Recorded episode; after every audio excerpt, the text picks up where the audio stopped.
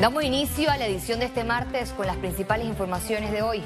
El Tribunal Electoral acogió la impugnación presentada por los diputados disidentes del Partido Cambio Democrático. Con esta decisión quedó sin efecto la revocatoria de mandato y expulsión del partido. Los diputados del Cambio Democrático celebraron la noticia con abrazos y gritos de júbilo. El magistrado presidente del Tribunal Electoral, Heriberto Araúz, dio lectura al fallo de la audiencia de impugnación contra la sentencia dictada por el Tribunal de Honor y Justicia del partido Cambio Democrático. La violación del debido proceso que se refiere al hecho primero de esta controversia y por lo tanto acoge la impugnación promovida por el licenciado Carlos Carrillo Gomila y ordena se revoque la resolución 01-22 del 10 de junio del 22 dictada El ministro de Obras Públicas, Rafael Sabongen, compareció ante la Asamblea para presentar un informe de su gestión. Mencionó que la entidad mantiene un bajo presupuesto para el mantenimiento de obras. Nosotros solicitamos en el presupuesto del 2023 42 millones de balboas para el mantenimiento de la red vial y el presupuesto recomendado fue de 5 millones de balboas. Ahora bien, bajo la modalidad de mantenimiento por estándares, que es parte de eh, los proyectos que estamos licitando bajo la ley de APP, estamos estructurando la rehabilitación y mantenimiento de aproximadamente 2.000 kilómetros de las vías principales de nuestro país. El miembro fundador del PRD, Francisco Sánchez Cárdenas, aseguró que los diputados se convirtieron en caciques electorales, desplazando a representantes. Se han creado caciques electorales más que diputados electorales. Y estos caciques electorales, eh, que, a quienes tienen como sus operadores, quitándole eh, la representación que tiene el representante de corregimiento, que es el representante de la comunidad. A los, diputados le han quitado ese, poder a, los representantes de corregimiento y han pasado de ser unos meros buscadores de votos de los, de los diputados. Y eso eh, tergiversa totalmente. En el duodécimo día de audiencia del caso de Brecht, los abogados de los imputados continuaron con los recursos y cuestionamientos contra la teoría de la fiesta fiscal. Todo el, mundo. el primero en alegar fue el abogado Cosme Moreno, defensa del médico Jaime Lazo, acusado de recibir dinero de Brecht para financiar la campaña política del expresidente Juan Carlos Varela. Aseguró que a su cliente se le violaron garantías y reiteró que no debe ser procesado por el doble juzgamiento. Presentando un incidente de nulidad por falta de competencia, por doble juzgamiento. Y paso a explicar por qué, distinguida señora juez. El artículo 32 de la Constitución Nacional establece que nadie será juzgado sino por autoridad competente y conforme a los trámites legales y no más de una vez por la misma causa penal. Después llegó el turno de Guillermina McDonald, defensa de Navin Vaca, involucrado en la compra de un helicóptero para los hermanos Martinelli Linares por 3.2 millones de dólares, producto de las coimas de Brecht.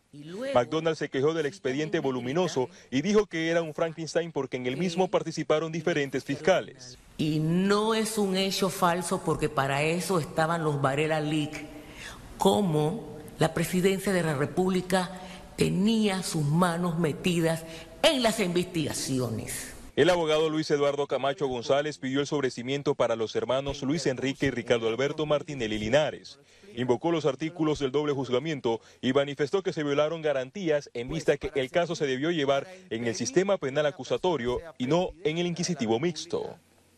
El Ministerio Público pretende, de una manera descabellada y contraria a la ley, que usted se traiga el acuerdo de colaboración de Odebrecht con Estados Unidos para validar el soborno internacional juez. Eso, aparte de ser descabellados y irresponsables, también argumentó que no existe el delito precedente del blanqueo de capitales y se acogió a la tesis que a los hermanos Martinelli y Linares no los pueden condenar en Panamá por declararse culpables de lavar 28 millones de dólares de Odebrecht en bancos de Nueva York. Porque el Ministerio Público, insisto, vuelve y pretende que usted juzgue y sancione por el delito del 254 a mis representados y a otros que están en esta sala por lo que pasó en Estados Unidos. Alma Cortés, abogada de la única persona jurídica imputada, hablamos de importadora Ricamar, no negó las transferencias de Odebrecht a favor de la empresa. En su alegato pidió la prescripción de la acción penal porque el último pago data de octubre de 2009. Porque el Ministerio Público, señora juez, no se tomó la tarea de solicitarle a la Unidad de Análisis Financiero o al Instituto de Medicina Legal que le hicieran un informe financiero idóneo para que usted tuviera conocimiento si era verdad o era mentira que importadora Ricamar recibió donaciones ilícitas. Por este caso, el Ministerio Público solicitó la pena máxima de 12 años de prisión. Félix Antonio Chávez, Econius. Miles de personas formaron largas filas este martes para conseguir un trabajo en una feria de empleo. Asistencia masiva. Así inició el primer día de la Expo Concerta 2022, una feria de empleo presencial organizada por el portal de empleos concerta.com y el Ministerio de Trabajo y Desarrollo Laboral en el Centro de Convenciones Vasco Núñez de Balboa en el Hotel El Panamá.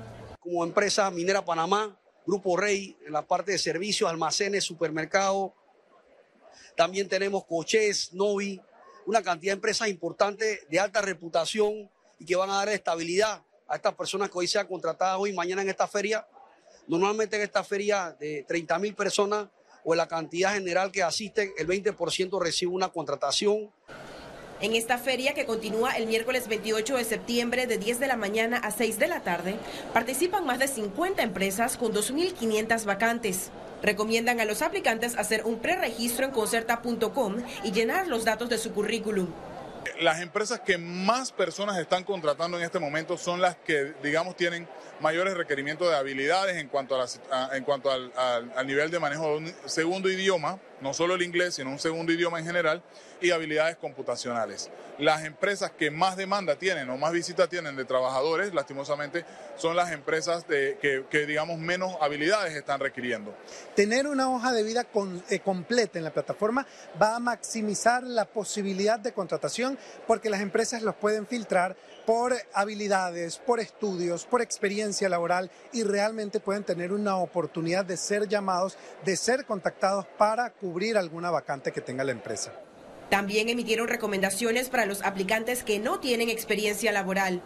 La idea es que puedan completar proyectos en los que hayan participado. Seguramente a lo largo de su vida o en sus estudios tuvieron que haber realizado algún proyecto el cual puedan destacar como parte de su experiencia en la hoja de vida. Esperan que entre los dos días de feria participen alrededor de 30 mil buscadores de trabajo. Ciara Morris, Econews.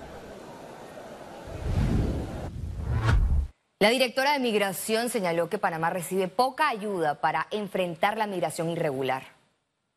Algo de ayuda. Te, puedo decir que tal vez hemos recibido que un millón de dólares. el gobierno panameño se ha gastado más de 50. O sea, un millón eh, versus 40, 50 millones que ha gastado el Estado. Hemos recibido equipos, hemos recibido carpas, hemos recibido donaciones de, de comidas, inclusive en algunos casos. Muchas ONG nos han prestado su ayuda, pero proporcional a lo que el gobierno de Panamá gasta.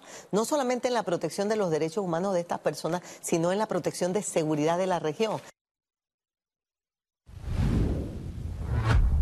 La sucursal de la Caja de Ahorros de Villalucre, distrito de San Miguelito, fue asaltada este martes, confirmó la entidad bancaria en su cuenta de Twitter. En este asalto no se reportaron heridos ni afectaciones físicas a colaboradores y clientes.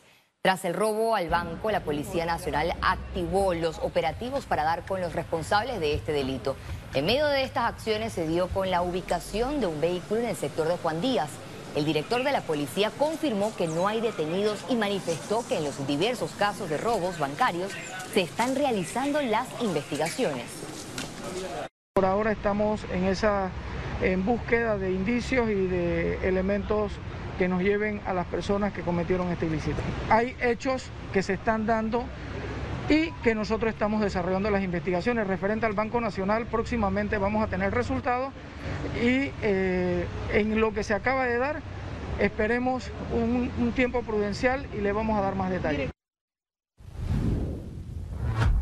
Este martes, el presidente Laurentino Cortizo inauguró el nuevo hospital de Puerto Armuelles y el nuevo centro hospitalario especializado Dr. Rafael Hernán en David, provincia de Chiriquí.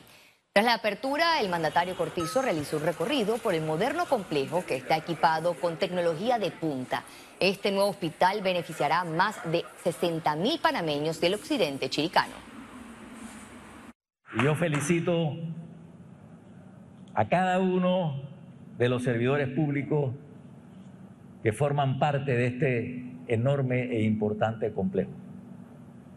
Y también a la familia de tres grandes héroes que hoy no nos acompañan, pero en efecto, la placa cuando pasemos por allí caminando sea un referente de cómo uno le sirve al país, cómo uno le sirve a personas que llegan a un hospital con esperanza. Economía. Lanzan la convocatoria Reactívate Panamá Turismo para capacitar emprendedores. Este 27 de septiembre, en el marco del Día Mundial del Turismo, la Alianza para el Emprendimiento e Innovación de Panamá, AEI, lanzó una convocatoria para capacitar a emprendedores de la industria turística. En conferencia de prensa informaron que el plan piloto iniciará en las provincias de Herrera y Los Santos, enfocado principalmente en Pedací. Las eh, características principales para participar es que tengan más de dos años de operación en eh, actividades de productos o servicios turísticos y que los esté ofreciendo, que quiera aprender más, quiera crecer, quiera comercializar esos productos a través de herramientas tecnológicas disponibles y eh, que esté dispuesto a tomar los cursos y la capacitación para realizarlo. Vamos a coger a los emprendedores, 50 eh, emprendedores que van a empezar a pasar por los talleres. Son 100 horas de talleres y mentorías, empezando con unos talleres virtuales, 50 horas en noviembre y diciembre, luego unos talleres presenciales en enero y febrero de 12 horas, luego unos talleres presenciales y virtuales híbridos, 32 horas más, y finalmente con unas mentorías en el mes de marzo para los últimos 30. Eso quiere decir que escogemos a 50 y luego en el camino vamos filtrando y al final se gradúan con mentorías los mejores 30 emprendedores. Los emprendedores interesados pueden registrarse desde ya en el sitio web aei.org.pa, mientras que el registro presencial será el próximo 4 de octubre en el hostal Casa de Campo en Pedací desde las 2 de la tarde. El programa incluye posibilidad de financiamiento al finalizar hemos comprometido hasta 250 mil dólares. Estos 250 mil dólares van a tener varios usos. Eh, el primer uso es para hacer un estudio y poder llegar a cada uno de estos emprendedores y saber qué es lo que les falta. Y adicionalmente, estos 250, parte de estos 250 mil dólares también van a ser utilizados como una garantía de tal forma de que estos emprendedores puedan acceder a financiamiento de una forma mucho más ágil y efectiva. La convocatoria cerrará el 7 de octubre. Con este programa buscan estructurar la oferta turística existente en el país con criterios de sostenibilidad. Ciara Morris, Econews. Gracias. La crisis de la pandemia y los cierres de calles pasaron factura a las micro, pequeñas y medianas empresas, explicó el vocero del sector Franklin Martínez. El 50% del tejido empresarial de la micro, pequeña y mediana empresa se perdió durante los últimos tres años. ¿Qué hacer para reconstruir el tejido empresarial? Lo primero que tenemos que hacer es medirnos, saber a dónde estamos realmente, saber que ese 50% que nosotros manejamos, cuántas empresas en número representa, cuántas micro, cuántas pequeñas, cuántas medianas y cuál es la cadena de valor en la cual se puede ubicar cada una de ellas. Porque si no tenemos identificada la cadena de valor, los esfuerzos que se están desarrollando van a tener espacios vacíos Luego del informe de la Organización Internacional del Trabajo sobre la Caja de Seguro Social, empresarios solicitan un diálogo franco y abierto. Que el tema de la Caja de Seguro Social tiene que tratarse con prontitud. Ahora que ya se recibió el informe de la OIT y que había sido la razón por la cual la mesa de diálogo se había suspendido, urgimos a las autoridades a que se retome esta mesa lo más pronto posible. La situación que tiene la Caja de Seguro Social y que en el informe se menciona con mucha consideración, nos indica que este es un tema que tenemos que abordar con responsabilidad, con disposición para poder discutir la problemática en su extensión. Al regreso, internacionales.